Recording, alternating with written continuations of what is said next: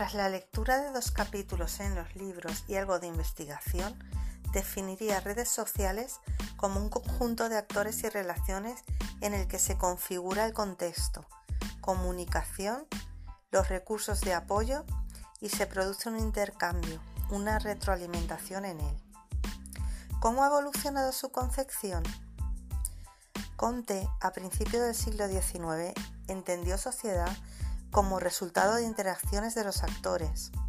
Spencer, a finales de ese siglo, vio que en las sociedades tradicionales las relaciones de los individuos eran más cercanas y en las modernas eran más impersonales.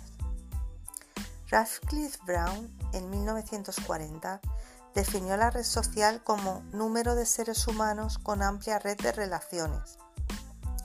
Barnes, en 1954, añadió interacción entre individuos. Más cercano a nuestros días, Christakis y Fowler, en 2010, desarrollaron la regla de los tres grados de influencia. Amigos, amigos de tus amigos y amigos de los amigos de tus amigos. Este tercer grado sería el último. Después de él, vieron que se dejaba de influir a una distancia mayor.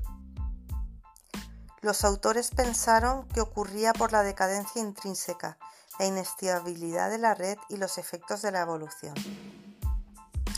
Castells en 2012 añadió consonancia cognitiva y canal de comunicación. Indicó que el motivo de que había tanta participación en red era debido a la teoría de la inteligencia afectiva. El ser humano se entusiasma por lo que es relevante para él y provoca la esperanza que le mueve, genera un comportamiento. Los individuos conectan si hay consonancia cognitiva y un buen canal de comunicación. Soto y Bars, en 2017, indica que en la red defendemos lo que afecta a nuestras sensibilidades. ¿Y sobre los hitos relevantes? Se pueden considerar la primera comunidad virtual, la World Wide Web que fue posible tras la creación de ARPANET cuando un ordenador envió un mensaje a otro? Se produjo el primer email y las primeras contraseñas, la creación de Internet y entonces apareció la World Wide Web. La web 2.0 continuó y también el primer navegador y el nacimiento de Google. La web 3.0 vincula, integra y analiza datos. Ahora estamos en la web 4.0, la simbiótica, que provoca interacciones entre seres humanos y máquinas. Como redes sociales, en la actualidad tenemos Facebook y YouTube. También se utilizan Twitter e Instagram y Snapchat. Otro hito importante fue la creación de la Red Internacional para el Análisis de las Redes Sociales. Y uno de los últimos, el invento del iPhone.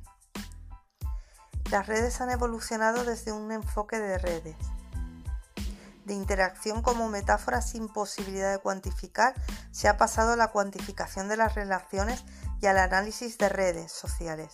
Fue importante la sociometría y la escuela de Chicago, la de Nueva York, la escuela de Manchester y la de Harvard. También lo fue la teoría de redes. Por último, quiero aportar a este debate lo que me ha sorprendido tras, la lectura. Lo que más la cantidad de criterios que se han utilizado en su clasificación.